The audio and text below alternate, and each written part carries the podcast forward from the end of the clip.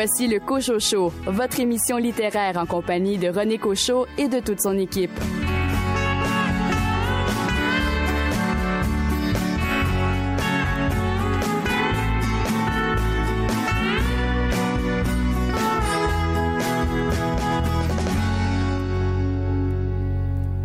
Bonjour tout le monde, je m'appelle René Cochot et j'ai l'infime honneur d'animer cette émission littéraire avec une équipe hors pair, une équipe en feu. Au cours de cette émission, vous aurez entre autres l'occasion d'entendre l'entrevue que m'a accordé le comédien Sylvain Marcel à propos de son livre Aidez-moi, les deux mots les plus importants de ma vie. Vous entendrez également Véronique Grenier faire un peu de lecture de son carnet de Pâques. Pour cette première heure d'émission, Yves Beauchemin va nous révéler quel auteur il aimerait rencontrer, que cet auteur soit décédé ou encore de ce monde. Le 22 janvier marque la date anniversaire de la mort d'Anne Hébert et Patricia Godbout, vous allez nous parler d'un livre où il est question justement de cette grande poète et auteure québécoise. Oui, il s'agit de la biographie d'Anne Hébert intitulée Anne Hébert, Vivre pour écrire par Marie-André Lamontagne. Et de votre côté, André Jacques, un livre écrit par un auteur d'ici qui euh, a gagné ses titres de noblesse. Oui, euh, il s'agit de Martin Michaud, dont le dernier roman, Ghetto X, euh, est vraiment un excellent roman. Bonne écoute.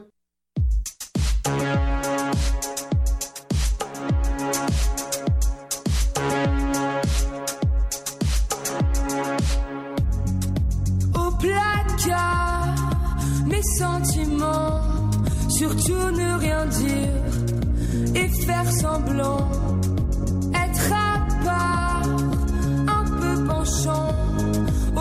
du navire. Je coule doucement, maman désolée, je vais pas te mentir. C'est dur d'effacer tout ce qui m'attire, un peu dépassé par tous mes désirs. Papa, c'est vrai, j'ai poussé de travers. Je suis une fleur qui se bat entre deux pierres. J'ai un cœur niqué par les bonnes manières. Est-ce qu'on va un jour en finir avec la haine et les injures? Est-ce que quelqu'un viendra leur dire et que c'est pas en pleurs Pour pas que je pense à en finir,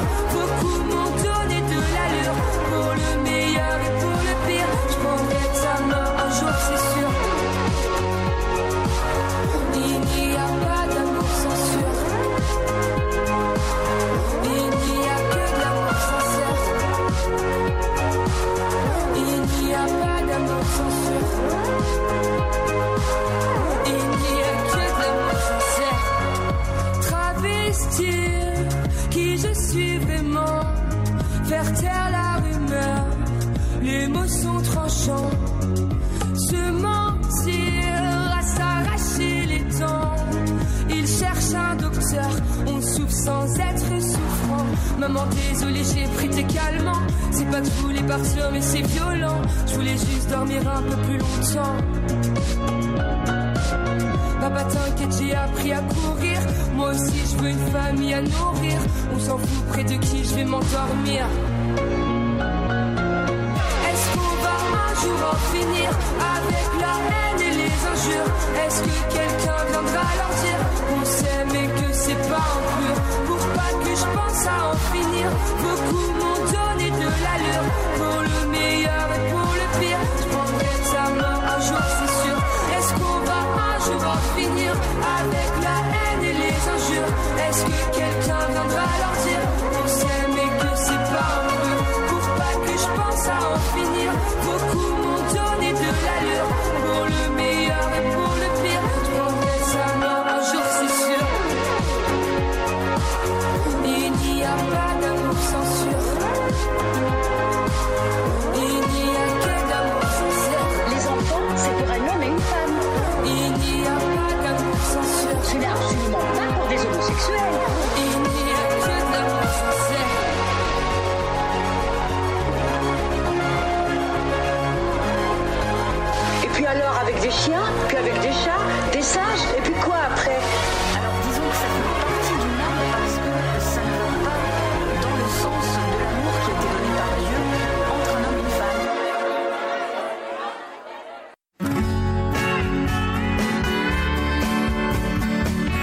lit et il en écrit des romans policiers. André Jacques.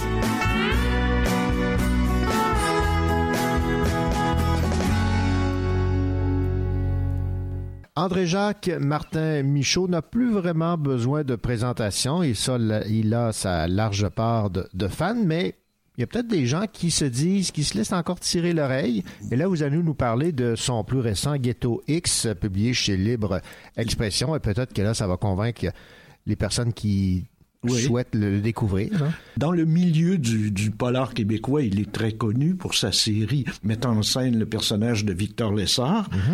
Euh, Ce qui l'a fait connaître beaucoup, c'est que ces romans-là ont été repris dans une série, euh, une série télé, qui a eu un, un franc succès là, à la télévision.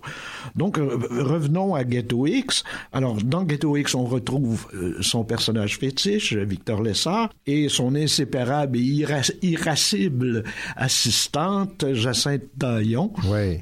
au langage cru et euh, Ouais. un peu brusque. Coloré.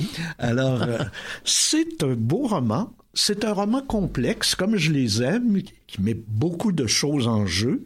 Au départ, Victor n'est plus à l'emploi de la police de Montréal. Euh, il est agent de sécurité au casino de Montréal.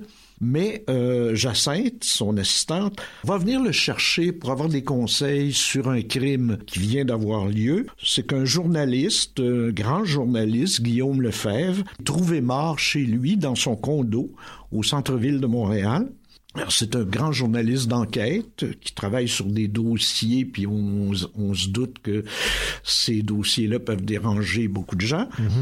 Il a été tué par balle par un sniper, par un, un tireur d'élite qui était placé à presque un kilomètre de, de l'endroit. Donc, on, il s'agit pas professionnel. d'un professionnel vraiment. Là. Et lui, le, le tireur était sur le Mont-Royal et le, le, le condo est au centre-ville de Montréal. Alors, ça vous donne une idée de... Euh, ouais. Quand même, euh, c'est c'est pas un... On calcule la, la- la vitesse du vent et l'orientation de tout. Euh, bon, donc, ce journaliste est, est assassiné. Son ordinateur disparaît et aussitôt, il y a une course folle pour essayer de s'emparer de cet ordinateur-là. Qui a fait le crime? Qui a volé l'ordinateur? Parallèlement à cette, cette histoire qui est l'histoire centrale, Lessard a appris de son ancien mentor, Ted Rutherford, qu'on a vu dans les précédents romans, qui est un peu celui qui l'a amené dans la police, qui l'a remis sur pied après une enfance malheureuse, va lui faire quelques révélations sur son père, que un certain euh, Nikolai Komarov, un russe, pourrait avoir des informations à lui donner. Victor prend donc un rendez-vous avec ce Komarov et Komarov commence à lui parler un peu, mais soudain il y a un camion qui arrive et le Komarov va être assassiné, il va avoir des rafales de mitrailleuses. On part après Victor Lessard qui s'enfuit dans une ruelle, qui est blessé, qui va être sauvé par un ancien camarade et par sa blonde, Nadja qui elle-même va être blessée dans euh, cet attentat-là. Alors ça démarre, c'est là que ça démarre vraiment beaucoup, là, et très vite. Victor va être euh, est blessé, on va l'amener dans une espèce de camp de base, si tu veux, souterrain du Chinatown de Montréal, où là, euh, avec euh, Jacinthe Taillon et un ancien euh, collègue, il va pouvoir commencer euh, à travailler sur l'enquête. Bon, c'est une triple enquête. C'est une enquête sur le meurtre de Lefebvre, c'est une enquête sur le meurtre de Komarov, et c'est une enquête sur son propre passé, sur le passé de son père, de sa famille. Il y a plusieurs personnages secondaires, des alliés évidemment. Il y a une journaliste qui travaille avec, qui travaillait avec Lefebvre et qui essaie elle aussi de trouver sur quoi Lefebvre travaillait. Il reste quand même quelques anciens collègues, notamment Jacinthe, et quelques anciens supérieurs qui vont l'appuyer dans ça. Il y a une mystérieuse femme noire qui, qui rôde dans tout ça. Il y a le SCRS, les services de renseignement canadiens. Alors on sent qu'il y a beaucoup, beaucoup de choses qui grouillent. Et il y a évidemment des séries d'ennemis. Il y a d'abord une espèce, un personnage qu'on appelle Monsieur X.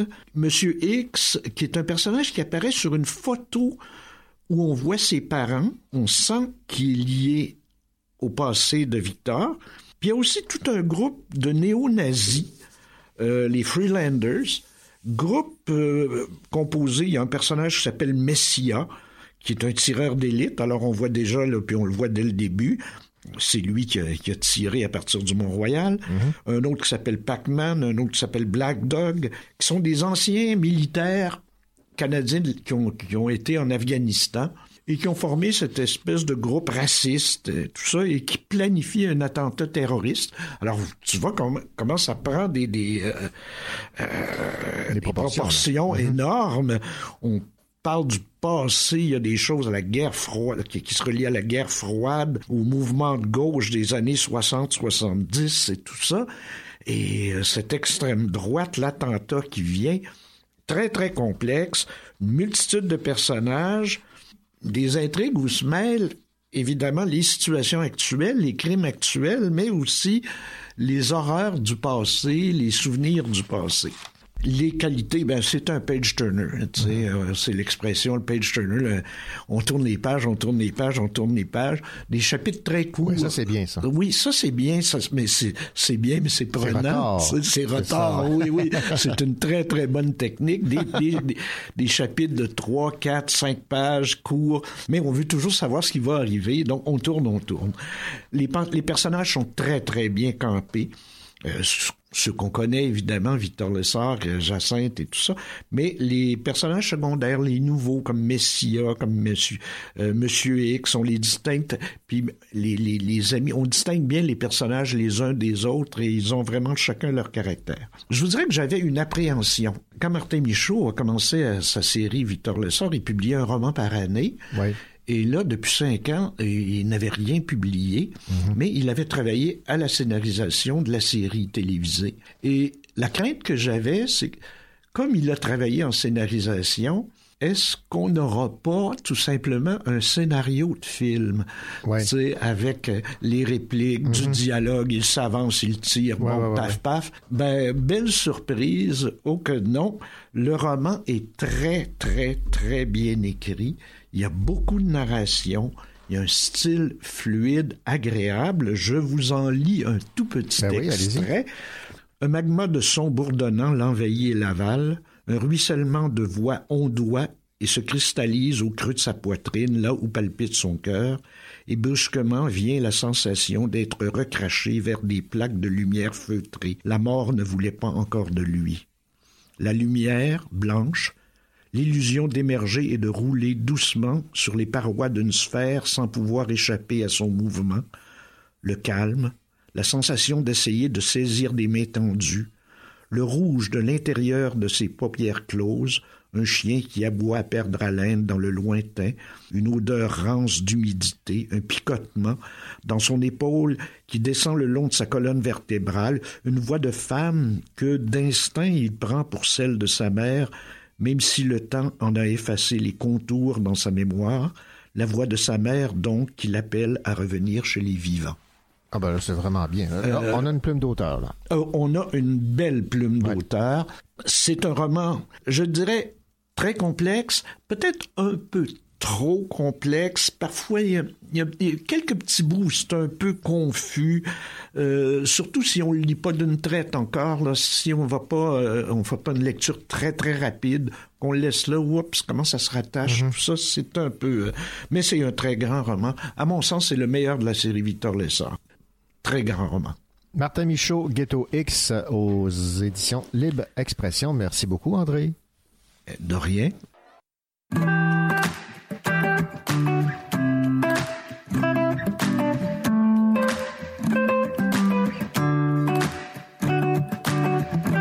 Si je baisse les bras et je lève les yeux dans la tempête et j'oublie nos étoiles. Tu m'aimais pas, si tu continuais quand je m'arrête, les moments qui nous dévoilent.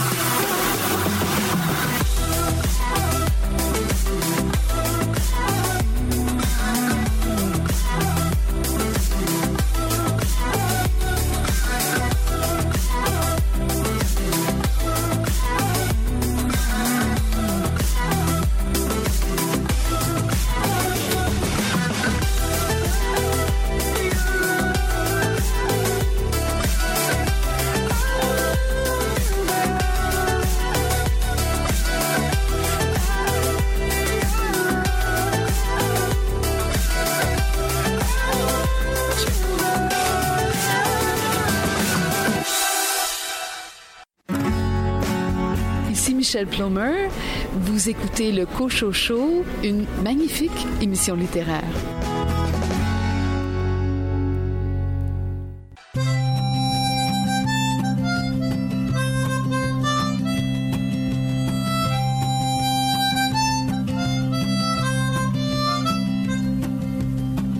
Elle aurait pu dire toi et moi, elle a dit nous deux. Elle aurait pu rire mon émoi, elle a mis le feu. Déjà d'être à côté d'elle, j'étais un gars heureux. Elle, si belle, puis moi, si amoureux. Elle aurait pu rien faire, elle a fait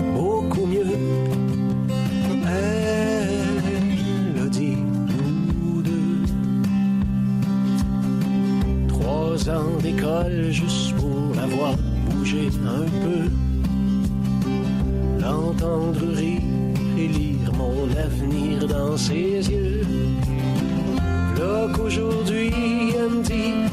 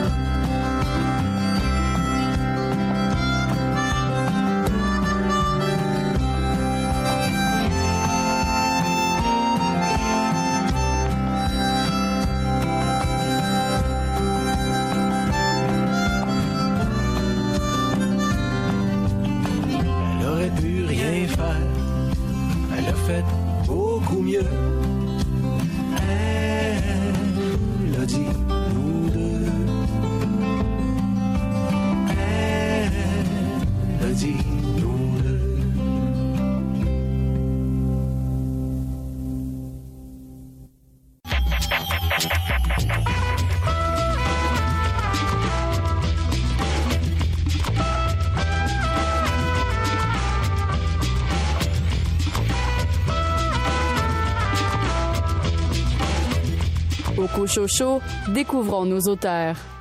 Quelle personne l'auteur Yves Beauchemin aimerait bien rencontrer afin de discuter, que cette personne soit encore de ce monde ou décédée? Thomas Mann, peut-être?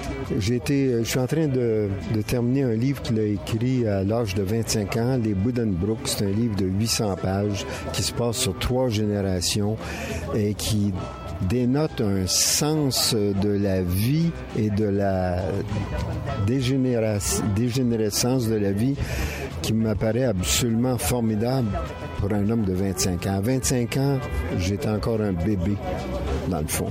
Euh, les relations interhumaines, les relations avec le vieillissement et la mort. Alors lui, à 25 ans, il y avait ça. J'aimerais bien le rencontrer euh, pour, pour parler de ça, mais il est mort. Hélas.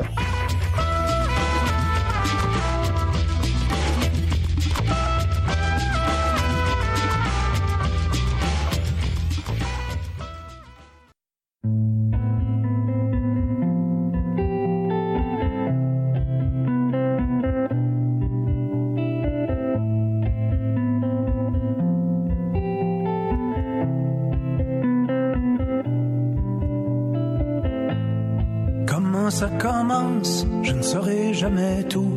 On m'a parlé d'une danse chez des artistes fous.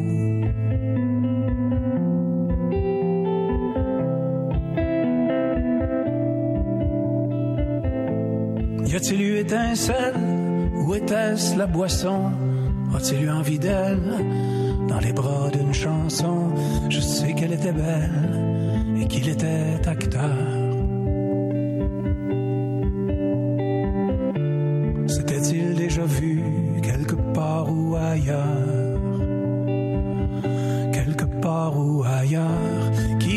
Les avances. On y va, oui ou non? Y a-t-il eu résistance?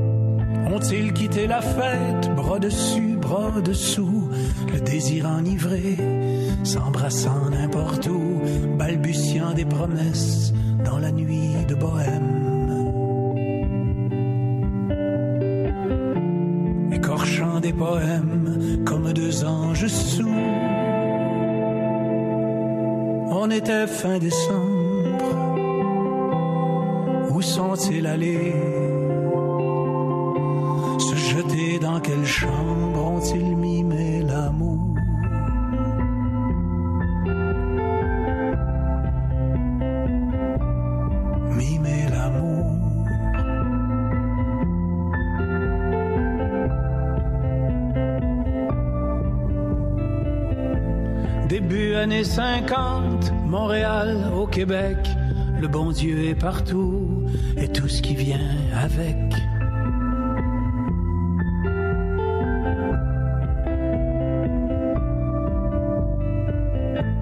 Un enfant du hasard, ça chicote une famille, on raconte des histoires et le curé sourcille, l'acteur est en tournée quelque part en province.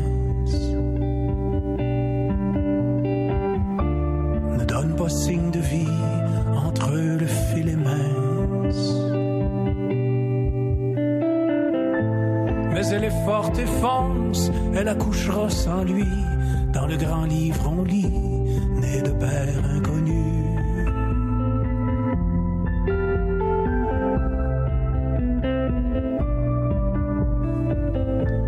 Est-ce vrai la visite de ces deux frères fâchés?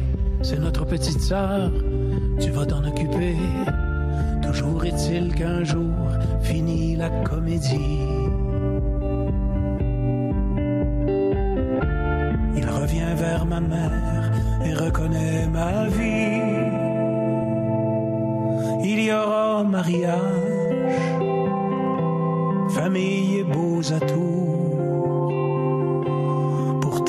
Taire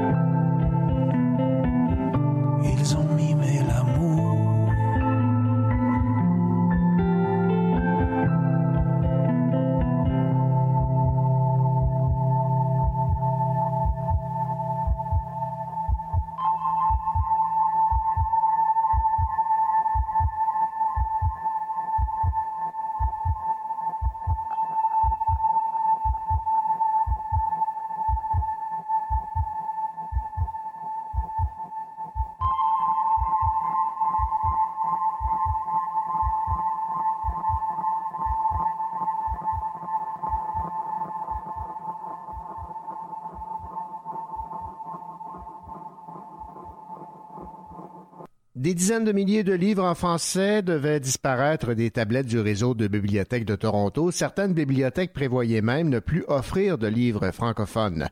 Les dirigeants du plus grand réseau de bibliothèques au pays affirmaient agir ainsi en raison du faible taux d'emprunt de certaines collections en français. 26 000 livres devaient être retirés des tablettes, soit 18% de la collection francophone des bibliothèques de la ville-reine mais les livres resteront finalement dans ces bibliothèques, tout cela grâce aux pressions exercées par l'Association des communautés francophones de l'Ontario à Toronto. L'organisme a dénoncé fortement ce projet de retirer une partie de la collection de livres en français des bibliothèques de la ville de Toronto et la décision est finalement renversée. La ministre du Développement économique et des langues officielles, Mélanie Joly, est intervenue directement et s'est entretenu entre autres avec le maire de Toronto, John Terry, à propos de cette décision. Le réseau de bibliothèques investira en plus davantage cette année par rapport à l'an dernier en contenu francophone.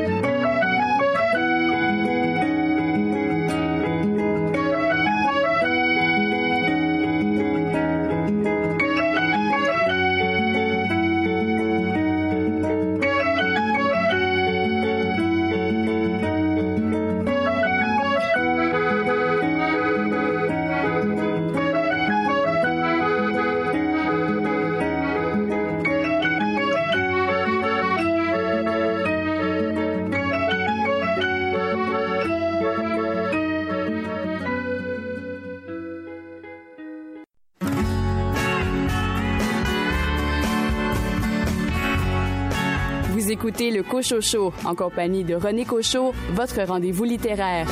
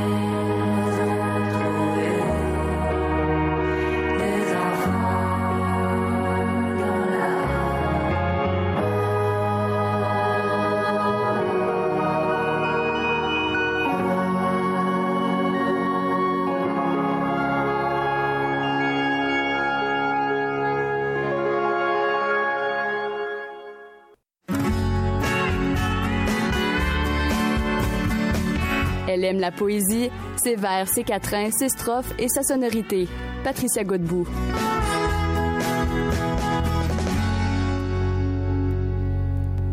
Le 22 janvier marque le 20e anniversaire de la mort d'Anne Hébert. Marie-André Lamontagne a consacré une vaste biographie à cette grande dame de lettres québécoise. Anne Hébert, Vivre pour écrire aux éditions du Boréal. Elle nous offre euh, un portrait complet et vivant de l'écrivaine dont l'existence vouée à la littérature aura épousé le 20e siècle. Et s'il en est une qui connaît bien l'œuvre de Anne Hébert, c'est notre chroniqueuse Patricia Godbout. Patricia, bonjour. Bonjour. Alors, Patricia, parlez-nous un peu de cet euh, ouvrage consacré à Anne Hébert, Anne Hébert, Vivre pour écrire, de Marie-André Lamontagne. Oui, alors c'est une, une somme, pourrait-on dire. Ça fait plus de 500 pages. C'est vraiment bien écrit. Marie-André Lamontagne a une très, très belle plume. Comme elle le dit euh, elle-même en introduction, ce livre est le fruit de 15 ans de travail d'écriture, bien sûr, mais de consultation d'archives, de correspondance, de d'entrevues qu'elle a faites avec euh, des tas de, de, personnes. Et donc, elle nous arrive avec euh, ce livre qui est vraiment d'abord, ce qu'il faut dire, euh, très, très agréable à lire et où euh, on découvre un petit peu, on, on, lève un petit peu le voile sur le mystère Anne Hébert. Oui, parce qu'il y a toujours cette aura de mystère entourant euh, Anne Hébert. Est-ce que vous me disiez également, c'est que c'est la première fois qu'il y a une biographie sur elle? Ça, ça peut se paraître surprenant quand oui, même. Oui, donc son œuvre complète a fait l'objet d'une réédition euh, aux presses de l'Université de Montréal il y a, il y a quelques années, mm -hmm. sous la direction de Nathalie Watten. Il y a des, des œuvres savantes, si on veut, des études critiques universitaires qui ont été publiées sur elle euh, en grand nombre, y compris à l'étranger, mais pas de biographie jusqu'à présent. Évidemment, il y a un intérêt particulier en ce qui vous concerne parce que vous dirigez euh, un centre bien précis. Oui, il s'agit du centre Anne Hébert, c'est-à-dire un centre qui se consacre à son œuvre parce qu'on a eu la chance, euh, donc à l'Université de Sherbrooke, de recevoir euh, ses archives, ses manuscrits, par exemple les six états de manuscrits de, de son roman Kamouraska, etc. Et donc, euh, on, on, au centre Anne Hébert, on s'intéresse bien sûr à l'œuvre d'Anne Hébert, mais aussi à l'écriture des femmes puis aux archives littéraires plus généralement. Alors, plongeons dans Anne Hébert, Vivre pour écrire de Marie-André Lamontagne aux éditions du Boréal. Peut-être, dans un premier temps, ben, vous l'avez quand même esquissé, une appréciation générale de ce livre. Oui, alors c'est vraiment très bien fait, c'est bien écrit, ça se lit bien. Euh, et, euh, je trouve que euh, Marie-André Lamontagne sort euh, gagnante d'un exercice périlleux qui, euh, pour un biographe d'une d'une écrivaine, euh, c'est périlleux en ce sens que il faut éviter euh, de faire euh, des liens toujours trop évidents entre la vie et l'œuvre. Mm -hmm. C'est un peu simpliste là de dire bon ben, voici, on va expliquer l'œuvre, par exemple le Tombeau des rois ou Kamouraska par ce que Anne Hébert a elle-même a vécu.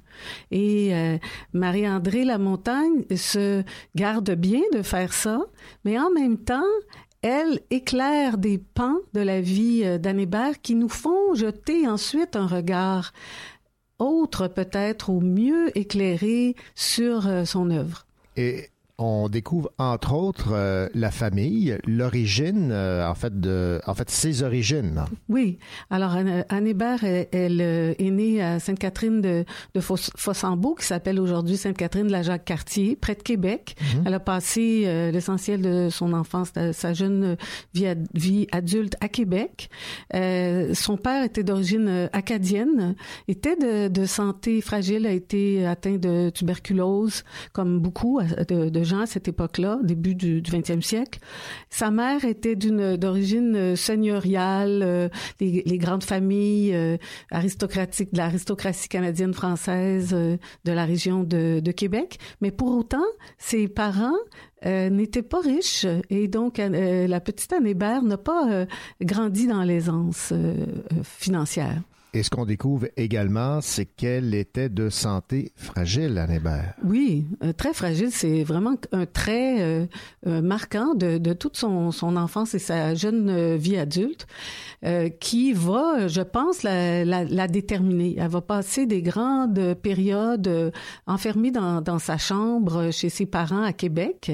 Et euh, si on connaît un petit peu la symbolique de la poésie d'Anne Hébert, justement, avec les chambres fermées, l'enfermement qu'on trouvait aussi chez son cousin euh, Saint-Denis Garneau. Euh, bah, alors, il y a, il y a quand même comme un lien qui, qui se fait, quelque chose qui a pu nourrir son paysage intérieur.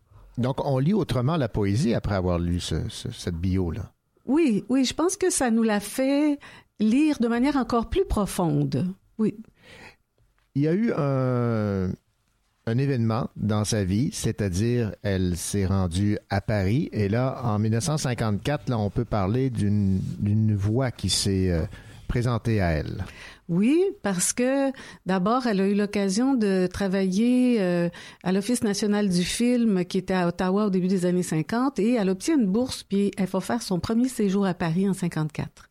Et ça, ça va être le début d'une nouvelle période de sa vie euh, où si on trouve dans et aussi bien sûr par la suite dans son œuvre des, des images très sombres de, de mort, de lutte entre la vie et la mort, littéralement, euh, on va voir, euh, y compris dans, dans sa poésie euh, qu'elle publie euh, au début en, en 1960, là, son recueil Mystère de la parole, on voit déjà qu'elle se tourne davantage vers la vie, là, que il semble que la- c'est la vie qui va gagner Oui. euh, au moins pour un, un certain temps, un certain nombre de décennies. Euh, et euh, c'est assez marquant comment la période pari- parisienne va lui l'aider à, à déployer ses ailes, pour ainsi dire. Pas que ses, en- ses parents étaient des mauvais parents qui l'enfermaient, et tout, euh, c'est pas ça. Mais il reste qu'il fallait qu'elle accède à elle-même, en quelque sorte. Sa poésie a été très dure. On peut, entre autres, penser au tombeau des rois. Oui, qui est une, de, beaucoup de symbolisme euh, des, des pharaons euh, de, de l'Égypte ancienne, des, des euh, images de d'eau. Euh, OS euh, broyée, euh, c'est une poésie en effet très très sombre, très belle, hein, très très forte, euh, qui marque sa- son- sa, sa première période. Parlez-moi maintenant un peu de euh, ce que vous avez appris que vous ne connaissiez pas de Anne Hébert par l'entremise de cette euh, biographie Anne Hébert Vive pour écrire de Marie-André Lamontagne parce que c'est quand même 500 pages. Mhm. J'imagine qu'il y a quelques éléments là, que vous avez euh, découverts avec intérêt. Oui, absolument. Euh, entre autres, euh, les circonstances de l'écriture de son roman Kamouraska, qui est un roman marquant qui publie, qu'elle publie en 1970 euh, et qui va euh, vraiment lui, lui faire accéder à une certaine euh, célébrité littéraire. Euh, et euh, ce qu'on apprend, entre autres, dans la biographie, c'est des- certaines circonstances de l'écriture de Kamouraska, euh, où elle va écrire une partie de ce roman-là dans le sud de la France, à Menton, où elle se rendait très souvent l'été. Et elle va écrire à son frère, il y a beaucoup de- d'extraits de, de, de correspondance à son frère, Pierre Hébert. Intéressant. Oui, et elle dit à son frère dans une lettre en 68, alors elle est en train d'écrire Kamouraska, Je vis absolument à contre-courant. Autour de moi, le soleil, la mer très colorée, des arbres semi-tropicaux, et je m'enferme dans une histoire de neige et d'horreur à Kamouraska. Donc, c'est intéressant parce qu'il y a ce contraste Ben ouais. entre l'espace d'écriture Mhm. et ce qu'elle, ce qui l'habite euh, et qui va faire en sorte que, qui, qui va donner lieu à, à ce magnifique roman qui est Kamouraska. Donc, j'avais l'impression de mieux la connaître, Anne Hébert. Absolument. J'ai eu l'impression de m'approcher d'elle un peu, euh, de, de pouvoir euh, avoir un, un aperçu de quelle sorte de femme elle était, sans du tout que ce soit que. je pense que ce qui peut éclairer l'œuvre, c'est l'exercice de lecture et de relecture. Mais là, on dirait que ce que ça a fait, c'est donner envie de, de lire et de relire Anne Hébert. En ayant une partie du voile levé, mais pas entièrement. Oui, C'est exactement ça. Patricia Godbout, ça a été euh, un plaisir de vous entendre parler de cette première biographie de cet auteur et poète Anne Hébert, qui a pour titre Anne Hébert Vivre pour écrire aux éditions du Boréal, signé Marie-André Lamontagne. Et question d'avoir de la suite dans les idées, on va écouter Terre originelle. C'est un texte de Anne interprété magistralement par Sylvie Paquette. Merci. Merci.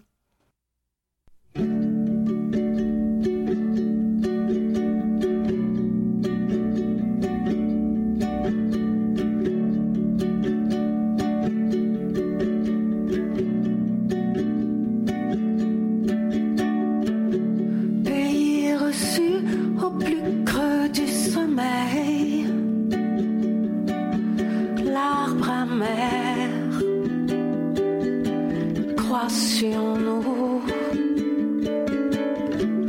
Son ombre au plus haut de l'éveil, son silence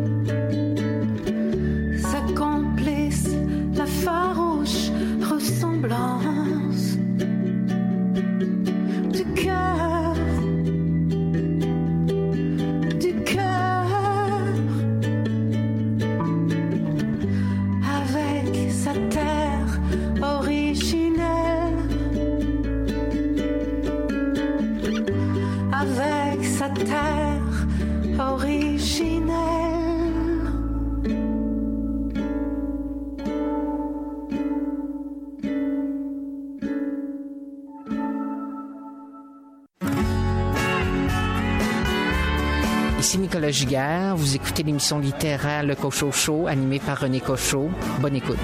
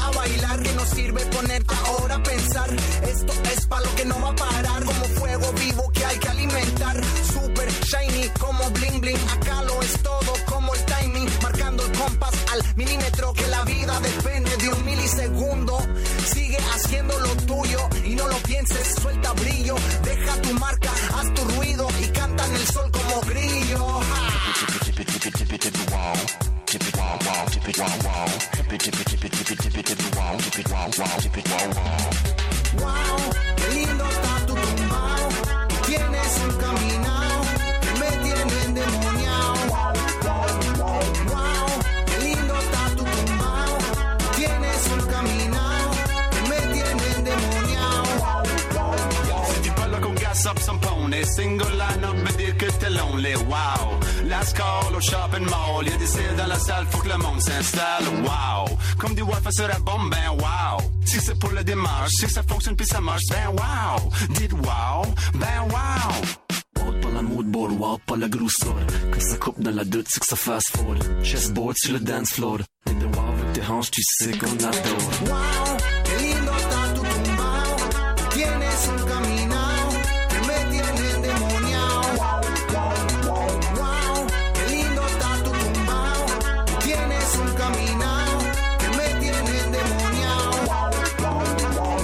slow, fuck it, but I wow, fuck it, lock it out. Čiska vama twist, ani kubika hara, violika sa palpsa, so palsa, wow. A stick with the yama, lost the shit in them tune. Le feel a yama, a shot you satum, love can turn around. So much hall come in corn, dale Maria, snoop, dale bagas, listen, that track for dear to gown. Gone cum la tune, play the bassoon, spog wa macaru, tu la targe, voila vie en va, voila vie en pink, voila vie partout, je n'en so far, t'as capire la mort.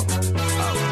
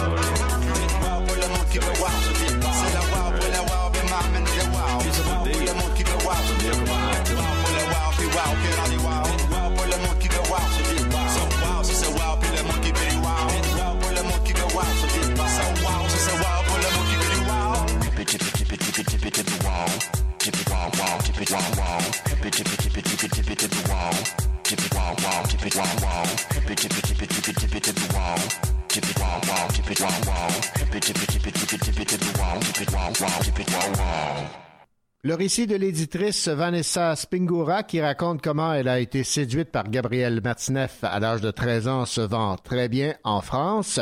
Ce n'est pas très surprenant si l'on tient compte de ce lancement qui euh, a fait grand bruit et surtout des conséquences sur l'auteur Gabriel Matineff. Le consentement arrive en fait en dixième position dans le top 20 GFK livres hebdo tout genre confondu. Réimprimé, l'ouvrage a atteint un tirage de 85 000 exemplaires.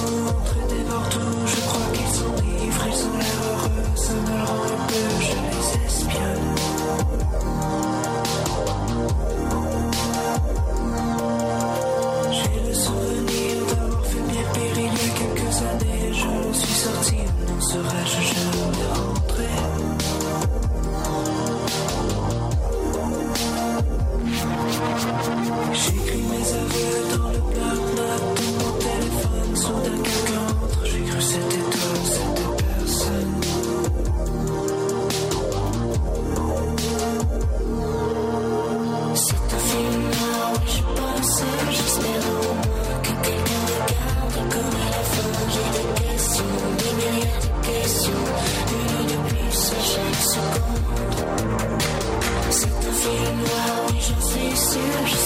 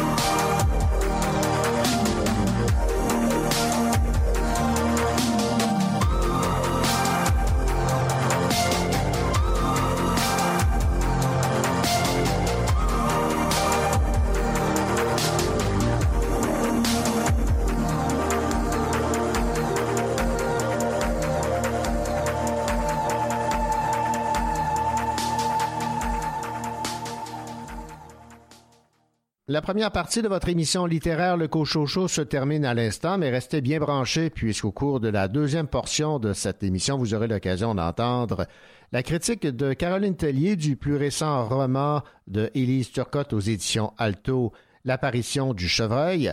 Et je vous propose également d'écouter l'entretien que m'a accordé euh, le comédien Sylvain Marcel à l'occasion du Salon du livre de l'Estrie, un récit sur sa dépendance aux drogues et à l'alcool.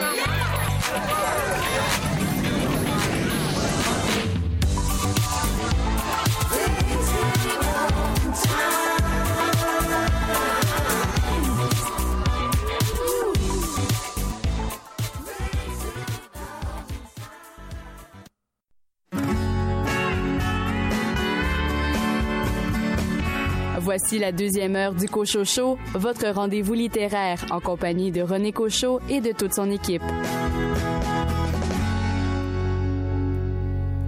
Rebonjour tout le monde, bienvenue à ceux et celles qui se joignent à cette émission euh, littéraire. Au cours de cette deuxième partie d'émission, vous aurez l'occasion d'entendre euh, l'auteur de Sherbrooke, Véronique Grenier, lire un peu de son carnet de parc, livre paru récemment.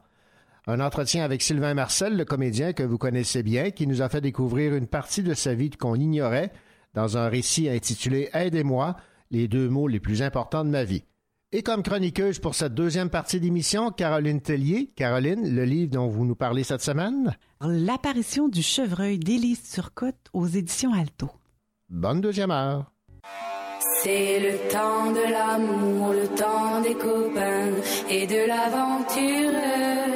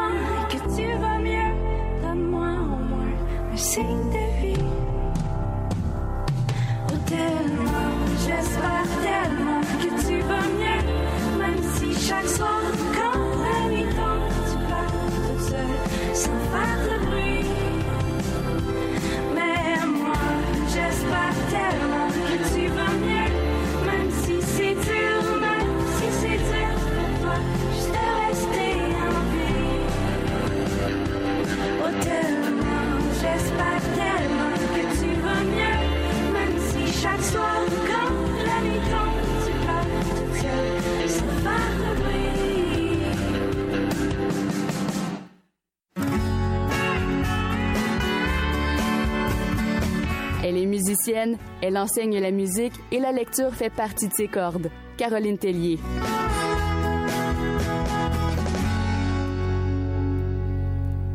On en voit de temps en temps le long des routes euh, les serres de Virginie et on en retrouve, j'imagine, dans l'apparition du chevreuil de Élise Turcotte aux éditions Alto. Bonjour Caroline Tellier. Bonjour René, en fait on en retrouve un seul. Un seul, d'accord. Alors l'apparition du chevreuil, déjà le titre en partant, c'est assez mystérieux. Tout à fait, euh, René. Tout est énigmatique et intriguant dans ce roman. Le titre, la couverture, euh, le style d'écriture même d'Élise Turcotte. L'histoire et la magnifique phrase écrite sur le rabat. Je vous la lis. S'il existe un cimetière des mots arrachés aux êtres qui comprennent, je veux pouvoir m'y promener. Donc, titre déjà mystérieux qui attire l'attention. Peut-être nous, nous dire dans un premier temps quelle est l'action de ce roman, qu'est-ce qui se passe? Oui, en fait, l'action se déroule probablement en Estrie. La narratrice a loué une maison de campagne et pendant que qu'elle s'installe, se familiarise avec les lieux, elle nous dévoile un petit peu sa vie. Elle veut écrire pour mettre sur papier ce qu'elle fuit. Et je vais vous lire ce qu'elle fuit. J'ignore où naissent les racines de la haine. Elle revêt un uniforme de mort-vivant. Elle est blanche et avatique. Je suis venue ici pour nettoyer la carcasse des mots, pour apercevoir un cerf et me nourrir de son intelligence. Ce qui se passe, c'est qu'elle est harcelée par un individu. Elle est victime de cyber-intimidation. Et cet individu s'appelle Roque Dumont. Elle est traquée, en fait, par cet homme ou des hommes. C'est très imprécis au début. Ça peut même être une organisation très réactionnaire qui tient un discours misogyne. Elle veut écrire aussi pour faire le point sur sa famille, des relations qu'elle a avec euh, sa sœur, son beau-frère et son neveu. Et son beau-frère est un homme assez contrôlant. Si vous voulez, je vais vous lire un, un passage d'un dialogue. Alors c'est elle qui parle, la narratrice. Elle met un point sur la table. Les enfants ne sont pas mis au monde pour les autres. La mère avale sa langue. Elle a raison. C'est ce qu'il convient de faire pour ne rien envenimer. Pourtant, en affirmant une chose, cette phrase dévoile un indice de plus s'il en fallait. L'enfant a été mis au monde pour lui. Vous voyez aussi un peu le style d'écriture, Ouais, le il, ouais, ouais. elle. Je vais vous en reparler un peu tantôt, mais c'est très, très particulier. Euh, le roman avance très lentement. Euh, chaque chapitre est en fait une période de la journée, le matin, l'après-midi. Donc toute l'action se déroule sur quelques jours là, seulement. Et la tension s'installe doucement. L'auteur nous tient dans le doute. On a vraiment l'impression au début que la narratrice là euh, angoisse sans motif valable, mais peu à peu ça se précise. L'ennemi se précise. Parlons un peu de cette façon dont a choisi Élise Turcotte de nous euh, faire vivre l'intrigue. Oui, alors en fait, l'intrigue est, est vraiment, c'est comme je vous ai expliqué, c'est très très lent. Chaque chapitre débute avec une envolée littéraire ou philosophique. Élise Turcotte a une plume remarquable et comme je vous ai dit tout à l'heure, il y a un élément qui m'a titillé tout le long. Elle s'exprime d'une façon très impersonnelle. Elle ne dit jamais ma ou mon. C'est toujours écrit la sœur, la mère, l'enfant. C'est comme si elle mettait en garde la narratrice. Et je vous dis, lisez attentivement le début du roman. Elle nous fait la liste des personnages et je dois me confesser, je l'ai pas fait. Et, tout le long, je me suis posé des questions. Donc, euh, je pense que Élise Turcotte a utilisé un peu cette, euh, cette technique-là pour euh, justement une ruse pour nous garder dans le mystère. Il y a différents thèmes, évidemment, qui sont abordés. Là. Oui, tout à fait. Alors, les thèmes sont très actuels. Elle parle de montée de l'extrême droite, d'un extrémisme très particulier, un extrémiste écologiste, misogyne, euh, euh, simplicité volontaire. Vous voyez un peu le profil euh, qu'on voit de plus en plus, mais qui, qui est très actuel. Elle parle de violence psychologique, violence conjugale, et puis beaucoup des dangers des réseaux sociaux, de cyberintimidation. Donc, très actuel, très oui, tout contemporain. à fait. Oui, je peux vous lire un petit passage là, du, de l'ennemi. Oui, ben oui. OK? Oui, vous allez voir comment c'est actuel. La résistance a perdu du terrain. Quand le révérend du cirque capitaliste passe à la télé, il se fait de plus en plus d'adeptes. Les rocs du Mont aussi, je suppose, sur les réseaux sociaux ou ailleurs, dans leur village cérébral, même si je ne fais pas d'amalgame entre eux et les millionnaires de ce monde. Tout finit par sembler si banal. Le harcèlement, les paradis fiscaux, les assassins en série. Pendant ce temps, des fondamentalistes rejaillissent de la lithosphère. Donc, ça, ça, ça vous a plu, là? Oui, ça me plut. C'est un livre qui laisse des traces. Et euh, c'est un, un livre qui euh, nous suggère une chanson. Oui, tout à fait. Alors, dans un, euh, dans un passage, elle se sert d'une chanson de Safia Nolin, qui est Igloo, pour illustrer comment elle se sent. Et elle dit « Et la nuit, j'abandonne le débat », qui est une, une des, des phrases qu'on retrouve dans la chanson. Eh bien, on va l'écouter, cette chanson euh, de Safia Nolin, Igloo. Merci beaucoup, Caroline.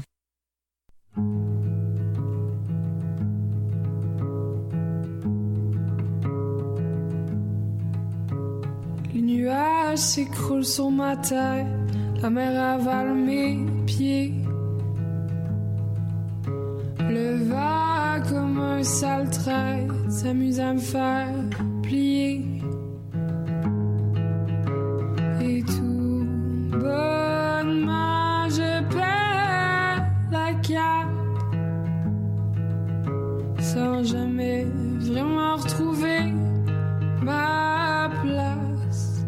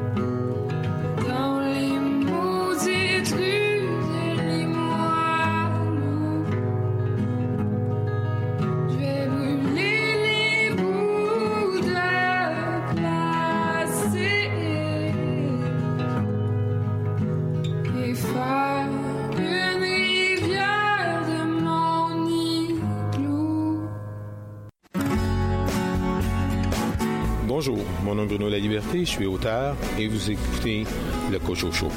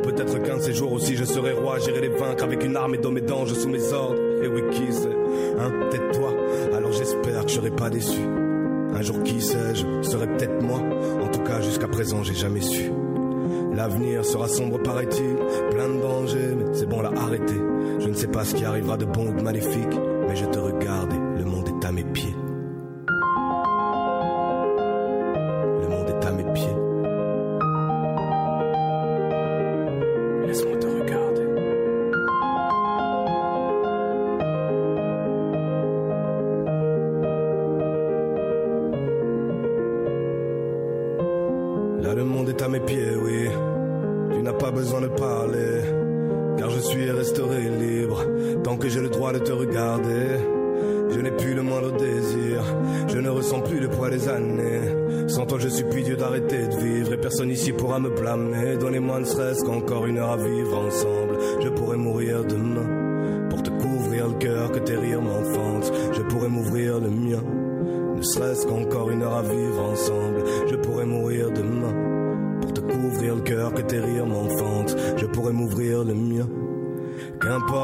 l'avenir nous réserve, c'est bon, arrêtez. Tout ce que je sais, moi, c'est qu'en ce moment précis, j'ai le monde à mes pieds. Qu'importe ce que l'avenir nous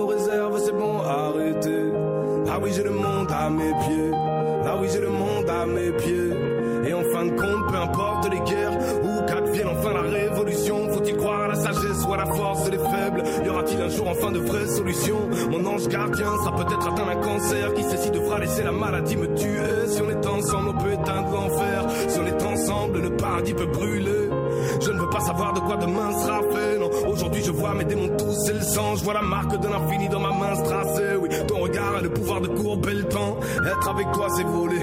C'est s'en aller là où on ne me cherchera plus. Être avec toi, c'est regarder le soleil. Je ne serai pas fâché si j'en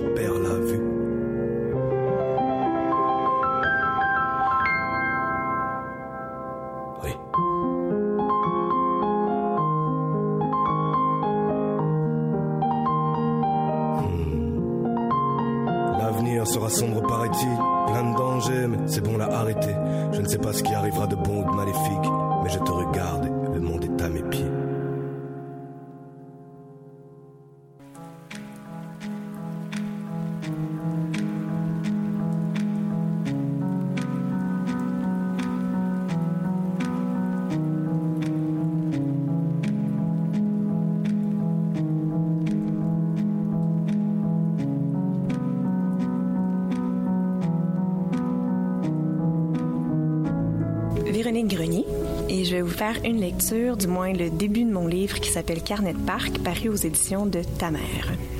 Je me suis levée un matin avec l'envie de passer d'un bout à l'autre, ou peut-être plus de l'autre bord d'une affaire. La traversée. C'était peut-être la mi-trentaine, c'était peut-être une histoire de cœur amoché. C'était peut-être juste la vie qui, des fois, se ressent comme de la vitre brisée contre laquelle il faut se passer le corps. Je me sentais pas équipée. Mais je savais où fallait que j'aille pour m'éprouver, pour savoir ce que je devais faire. Je le savais parce que des gens y vont, en reviennent, y retournent. Colonie de pas vacances ailleurs qu'ici. Faut être juste assez découragé, juste assez tanné, juste assez proche de la fin du rouleau pour y être pitché. Ça arrive de même. Zou, attache ta tuque, attelle-toi, tu tombes de haut. Erre le temps qu'il faut. Voyage sans agrément pour te donner le temps. C'est un lieu rond. On y arrive du dessus parce qu'on l'a ressenti. Un jour de trop. Il y a des arbres, un plan d'eau, des aires de jeu, de repos. Faut faire le tour. Longer le bord. Choisir la vie. Le vide. Bienvenue, bienvenue. Fais le tour jusqu'à ce que tu comprennes le sens des pissenlits, un pas après l'autre dans le sillon creux, la ligne d'un monde découpé au couteau. Aucune corde ne marque le risque. T'es en visite au parc du Lascaux pour se tester l'espoir. On nous a demandé de laisser nos affaires dans des bocaux transparents et petits précieux. Ce que tu veux plus, ce qui t'écharde te râpe dedans. Mon cœur, deux, trois cossins. Voici le musée de mes désagréments. Le moment de l'arrivée est souligné d'une encoche dans l'arbre du milieu. Comme ça, tu sais. Tu sais où tu te situes parmi les tiens. J'ai passé les doigts sur la mienne assez longtemps pour qu'on me fasse sentir que c'était louche, flatter du bois. Les autres rôdaient autour le bac à sable, l'étang, les bosquets, le jardin français. La machine distributrice de citations profondes, celle de coups de pied au cul. La station musicale où s'alterne avec rigidité What a wonderful world, feeling good, shine bright like a diamond. Des couvertures douces jonchent le sol. J'ai commencé par m'en faire une cabane. Les autres s'éloignaient. On m'a dit de sortir, que j'avais une mission.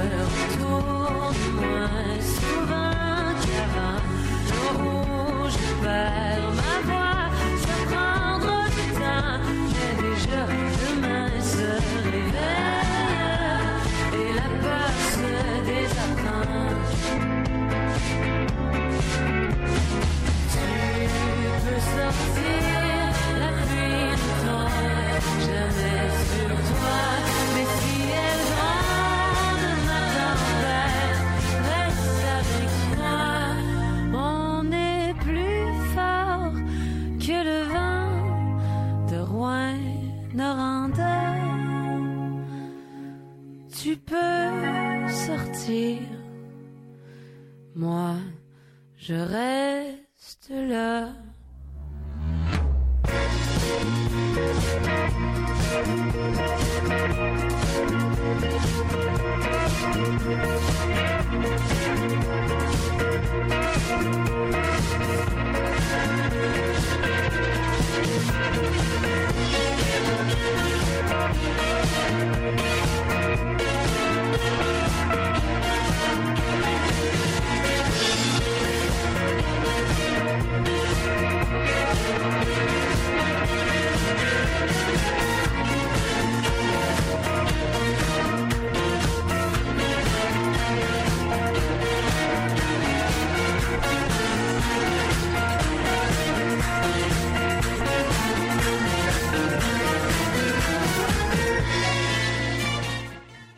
Dans quelques instants, au Cocho Show, l'entretien que m'a accordé Sylvain Marcel, le comédien, à propos de son récit Aidez-moi, les deux mots les plus importants de ma vie.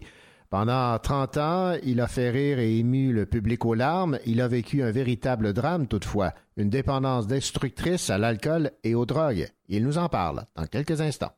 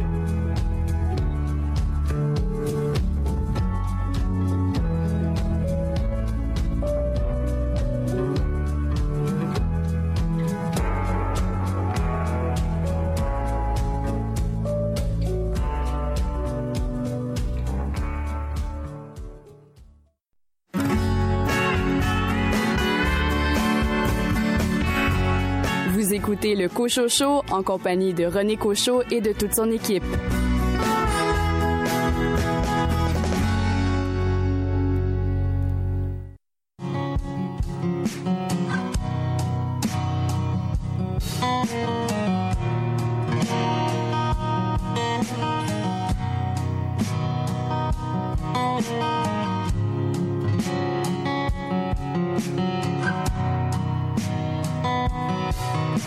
On le dit magicien lorsque l'on vient au monde. Il m'a pris par la main, je n'avais qu'une seconde. Je pleurais comme un fou, surpris d'être en vie. Lui déjà le loup, et moi la brebis. Je l'ignorais toujours, faisant mes premiers pas. Lui faisait son tour, apprenant tout de moi. Il était infini et moi j'avais quatre ans. Comment croire qu'aujourd'hui c'est déjà le moment?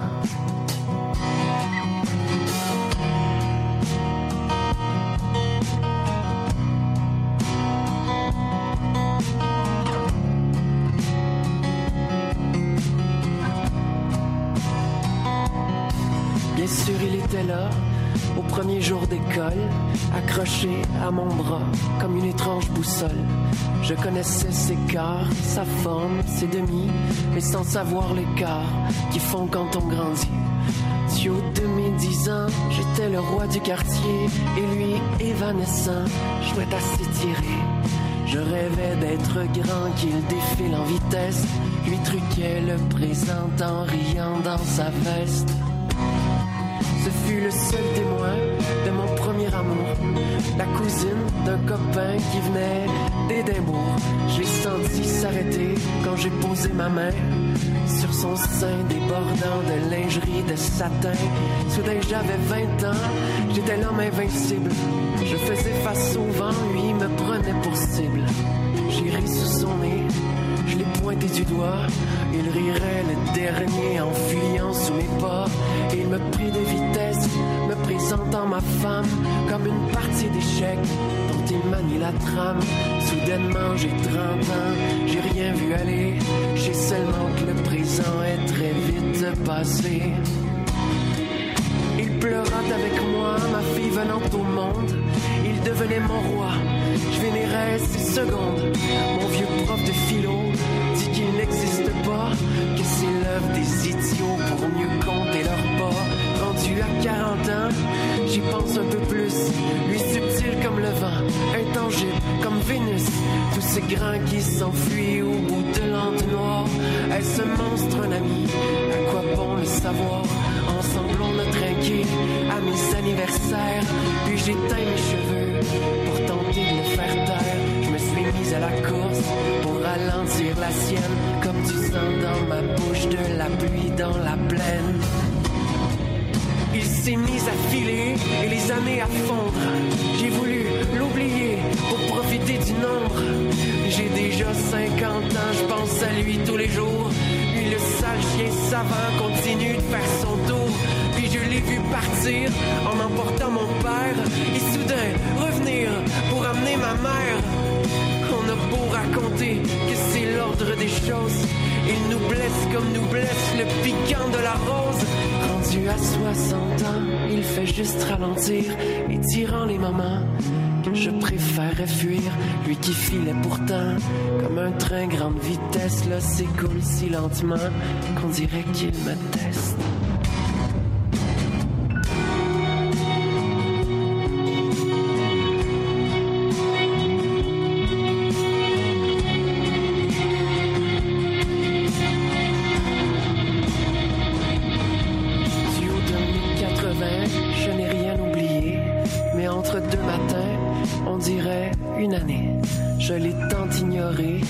m'a laissé faire. À quoi bon regretter? Je suis trois fois grand-père. Les années sont passées, et en sortant du train, aujourd'hui il m'amène où on ne va pas plus loin. Ce soir je lui parle comme un frère. C'est fou comme il me tarde d'entrer dans la lumière. Alors qu'il me raconte ce que je sais déjà, qu'il n'y a rien qu'on emporte là où on s'en va.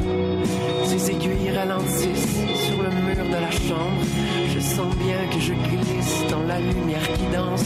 Alors je ferme les yeux, je respire la nuit. Il est temps maintenant. Me chuchote mon ami, c'est lui mon assassin depuis le tout début. À la fin, à la fin, c'est le temps qui me tue.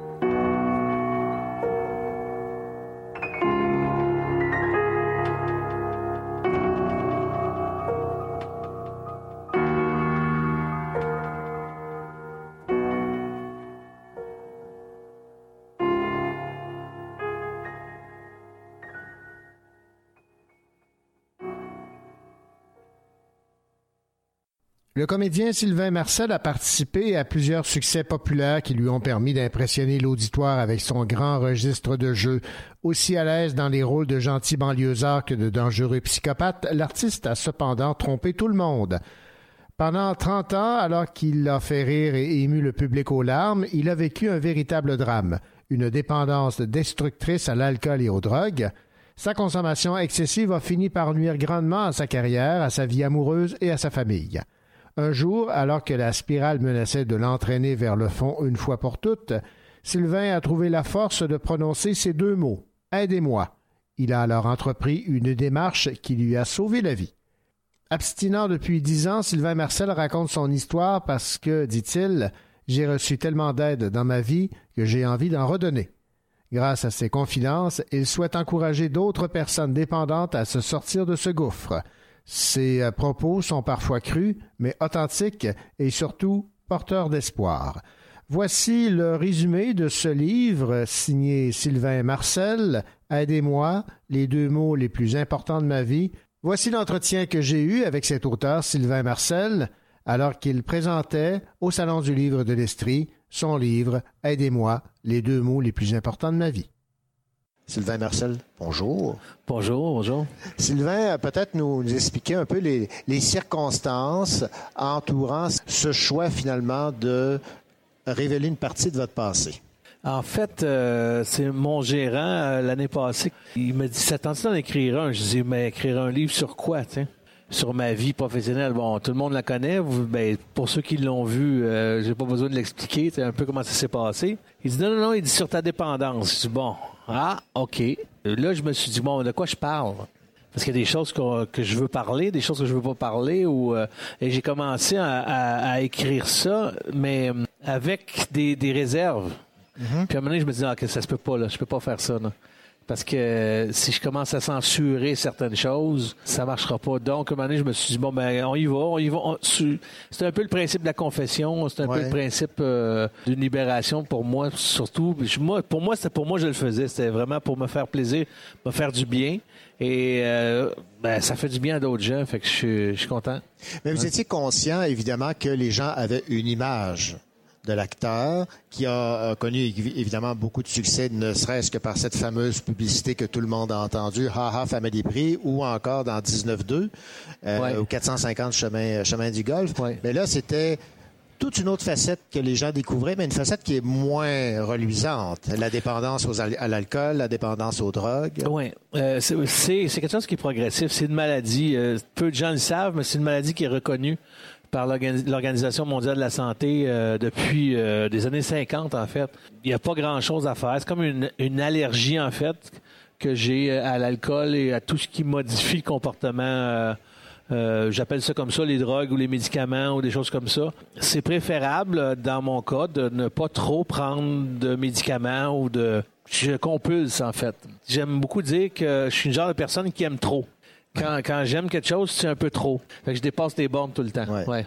Mais vous étiez conscient que c'était un, un pan de votre vie que monsieur et madame tout le monde ne l'auraient pas su et ça aurait, euh, on aurait continué à vous voir comme vous, comme vous étiez. L'image publique, je veux dire. là. Oui, si, il l'aurait pas su, mais il aurait peut-être pu le savoir dans des circonstances pas très, très agréables. Pour, pour moi, c'est déjà arrivé euh, à certains acteurs, à certains, euh, Mhm. certaines personnes connues, ces choses-là. tu sais. Heureusement, c'est pas ça qui s'est passé. Euh, je suis quand même allé six fois à l'hôpital dû à une surconsommation de d'alcool et de drogue. Euh, donc, ça prend... ça J'ai une tête de cochon. Ça a pris du temps avant que je comprenne. Le, le 28 septembre euh, dernier, ça faisait dix ans que j'ai pas consommé ni alcool ni drogue. Vous avez eu plusieurs rechutes et euh, là, vous dites que ça fait bon, le le 28 septembre euh, 10 ans. Est-ce que cette crainte de la rechute vous obsède encore? La rechute, non. En fait, c'est, on se rend compte que d'arrêter de consommer, c'est une chose. Que la maladie n'est pas juste ça. Euh, La maladie est autre chose que ça.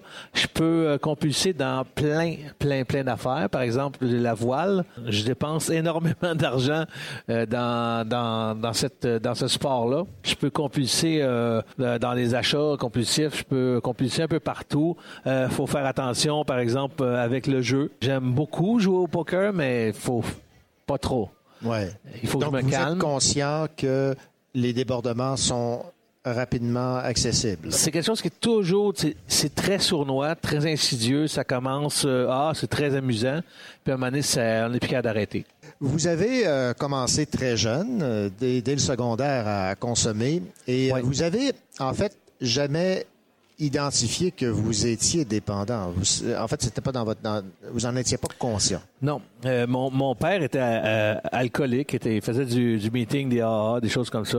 La chose qui m'a frappé, c'est qu'en thérapie, je me rappelais plus du tout qu'il faisait ça. Mon déni était tellement fort que je me rappelais plus qu'il avait, qu'il avait fait des, des fraternités. Moi, je me, me pensais tellement tout seul. euh, je, me disais, je- j'ai, j'ai tellement essayé de fois d'arrêter. Euh, tellement de fois j'ai voulu mourir, j'ai voulu euh, arrêter tout ça. euh, puis euh, je, je pensais que j'étais seul au monde. Puis euh, jusqu'à ce que je découvre des fraternités, en fait, qui sont des fraternités anonymes qui, qui moi, ça fait dix ans que j'en fais. Si je suis oh, deux semaines sans faire, ça commence à, à tourner. Il y, a, un Sylvain très, très, très agréable. Il y en a un autre qui l'est moins.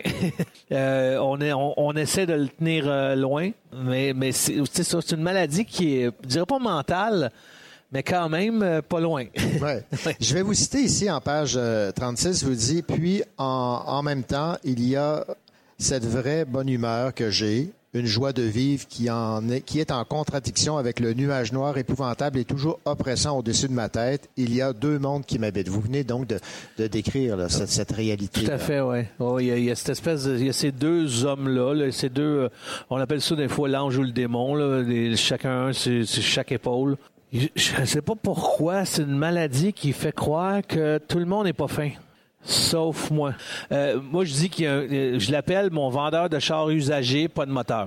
C'est Ouais. comme quelqu'un qui arrive à me faire croire que ce qui va, le- la voiture qui va me vendre, euh, et j'y crois, dur comme fer. Et euh, en allant faire un, un meeting, en allant rencontrer des amis qui sont qui ont le même problème que moi, ils vont me dire, ben, il n'y a pas de moteur dans ton char. C'est une métaphore que je fais, là, mais c'est un peu ça. euh, on, se fait, on se fait beaucoup croire des choses qui n'existent pas.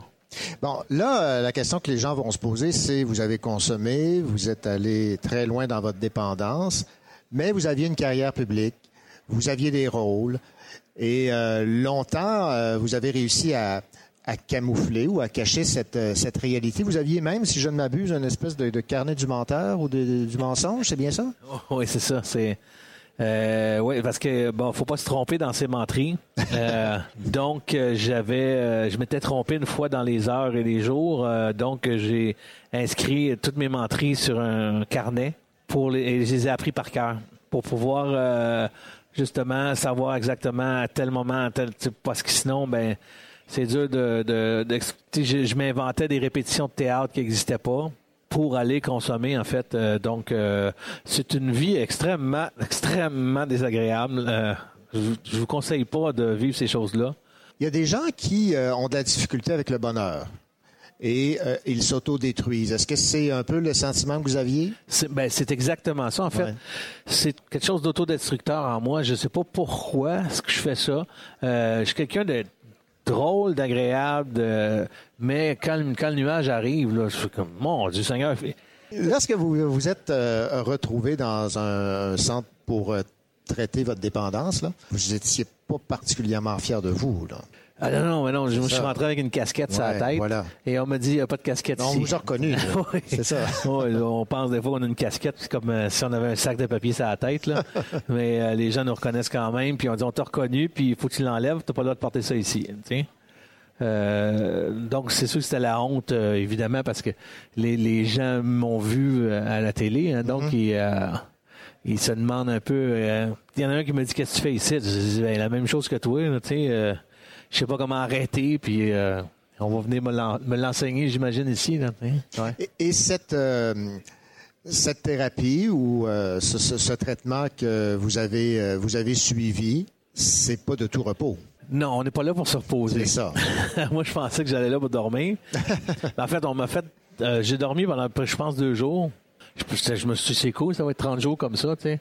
Non, c'était pas ça. C'est pas, c'est pas ça. Il y a un travail d'introspection qui se fait sur soi-même et euh, ça a été le bout, euh, le bout le plus euh, libérateur. C'est quelque chose de difficile à faire, mais c'est quelque chose de très libérateur, très. et ce n'est qu'un début. hein. Les petits 30 jours-là, c'est juste un début de ce qui va se passer plus tard. sais. Fait que ça, ça a été, ben, ça a été, ça m'a sauvé la vie. Est-ce que le- le- votre cheminement personnel, ce que vous avez vécu, a fait en sorte que lorsque vous incarnez un rôle, vous l'incarnez plus, plus, plus facilement ou euh, est-ce que ça, ça a eu une influence sur la, la façon dont vous jouez, dont vous incarnez vos, vos rôles? là? Ben, je pensais que j'étais un meilleur acteur sous l'influence de, de, de la, drogue. Ouais. C'est pas vrai. J'ai deux Gémeaux et j'ai un, un trophée artiste. Et ces trois trophées-là, je les ai eus abstinents. Est-ce que vous aviez eu peur de perdre le respect de vos, euh, de vos collègues, acteurs et actrices, ou ça vous a pas effleuré l'esprit quand vous étiez dans, dans, la consommation euh, intense? là? Ben, c'est ça que j'ai dérangé beaucoup. Euh, tu sais, ils attendent après toi. Ils attendent que tu en en plus, je les dérange dans leur jeu parce qu'ils peuvent pas se concentrer sur leur, leur jeu parce que c'est moi qui prends toute la place à- avec les bloopers qui s'accumulent puis que les erreurs qui s'accumulent puis je me, je me trompe, je me trompe. Tu sais, on trouve ça bien drôle à la télé, mais à un moment donné, euh, sur le plateau, ils font comme, Hey, écoute, le, le temps file et le temps, c'est de l'argent euh, sur un plateau, beaucoup, beaucoup d'argent. Euh, donc, non, non, j'en ai dérangé plusieurs. ouais. Il y a beaucoup d'inquiétudes en lien avec euh, l'avenir de la télé québécoise parce qu'il y a les Netflix de ce monde qui euh, sont entrés dans notre univers. Est-ce que, à titre euh, d'acteur, c'est une préoccupation chez vous? C'est sûr, ben oui, euh, c'est sûr que la, la série comme telle, ben en même temps, on s'en va vers le numérique, on s'en va vers, euh, vers autre chose. Euh, il faut suivre la tendance, je pense. C'est évident que tourner de la série, c'est c'est beaucoup plus intéressant euh, parce que la série, la, la série, il y a plusieurs épisodes. Tout est tourné dans le désordre, fait que c'est toujours, il faut, ça prend toujours une script éditeur pour nous dire, attention, t'es rendu à telle place émotionnellement parce qu'on va pas tourner dans, l'ordre. Euh, les choses, euh, c'est un travail de longue haleine, c'est un travail qui est, qui est, qui est long, qui demande beaucoup de, de concentration. Euh, je pense pas que ben, Netflix sont quand même, ils ont quand même produit là, des, des, des productions québécoises qu'on devrait voir sous peu, j'imagine. Il faut les obliger justement à. Je pense que c'est plus protéger notre culture Qui est importante. Puis, euh, écoutez, on, voit des choses que les Américains font, on voit des choses que les Français font. On voit, euh, ils ont des moyens extraordinaires pour produire. Ils ont de l'argent comme c'est pas possible. Et nous, avec si peu, on produit. Il y a de quoi être fier de ce qu'on est. On est une île française dans une mer anglaise et on continue de faire du produit qui se vend à travers le monde. 19.2 se vend en Hongrie, se vend à- et, et, euh, ils reprennent. C'est vendu en anglais aussi. Ils l'ont fait au Canada, au Canada anglais. Bien moins bon de ce que ce qu'on a fait. Je vous le jure, c'est bien moins. Non, mais c'est même pas un parti pris. là. C'est bien moins bon ce qu'on a fait. Fait qu'il y a de quoi être fier, ouais. Ouais. Donc, on est fiers, on est euh, capable de produire de, de la qualité, mais il y a toujours ce- cette inquiétude en lien au financement quand même des, des séries. Ben, c'est sûr qu'ici, euh, c'est le financement public qui euh, c'est, c'est avec nos taxes qu'on, qu'on arrive à, à produire ces choses-là. Euh, c'est un processus qui est très long. C'est des fonctionnaires qui décident qu'est-ce qu'on va voir. Euh, je dis pas qu'ils n'ont pas de talent, je dis pas qu'ils n'ont pas de- d'expertise, mais parfois euh, le processus est long. Euh, ben, c'est la même chose, j'imagine, aussi au privé. Je c'est, euh, ils doivent en recevoir des scénarios euh, comme c'est pas possible. Mais bon. Sylvain Marcel, ça a été un, un plaisir de discuter avec vous. Merci. Et je rappelle le titre de votre livre, Aidez-moi, les deux mots les plus importants de ma vie. Merci beaucoup. Voilà, c'était l'entretien que m'accordait Sylvain Marcel au Salon du livre de l'Estrie à propos de son livre Aidez-moi, les deux mots les plus importants de ma vie, publié aux éditions de la semaine. J'ai abordé évidemment avec lui l'essentiel du contenu de son livre sur sa dépendance aux drogues et à l'alcool. Et évidemment, nous avons profité de cet instant pour discuter avec lui de son rôle d'acteur.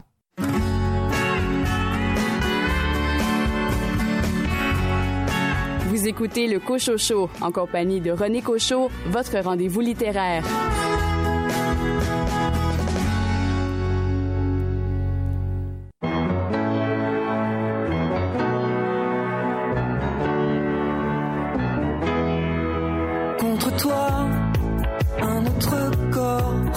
Qui dort, foulard dehors. Tonton, je préviens, je reviens dès demain au matin. Allô, allô, c'est moi. Décroche, déconne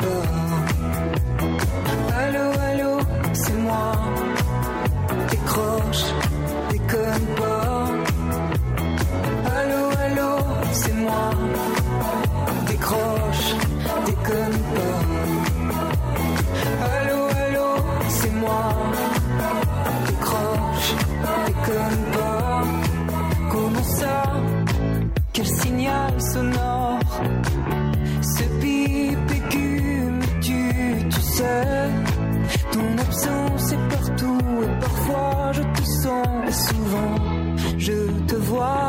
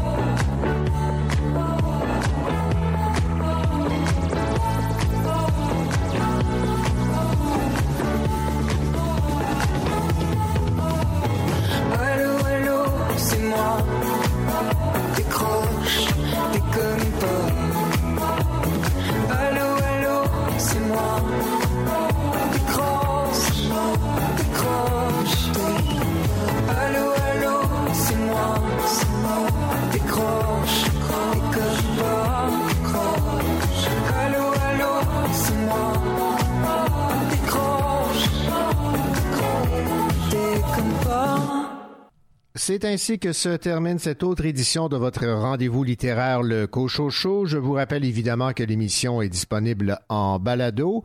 Et si jamais vous avez une hésitation sur le livre à lire ou à acheter, ben évidemment, le meilleur conseiller demeure votre libraire.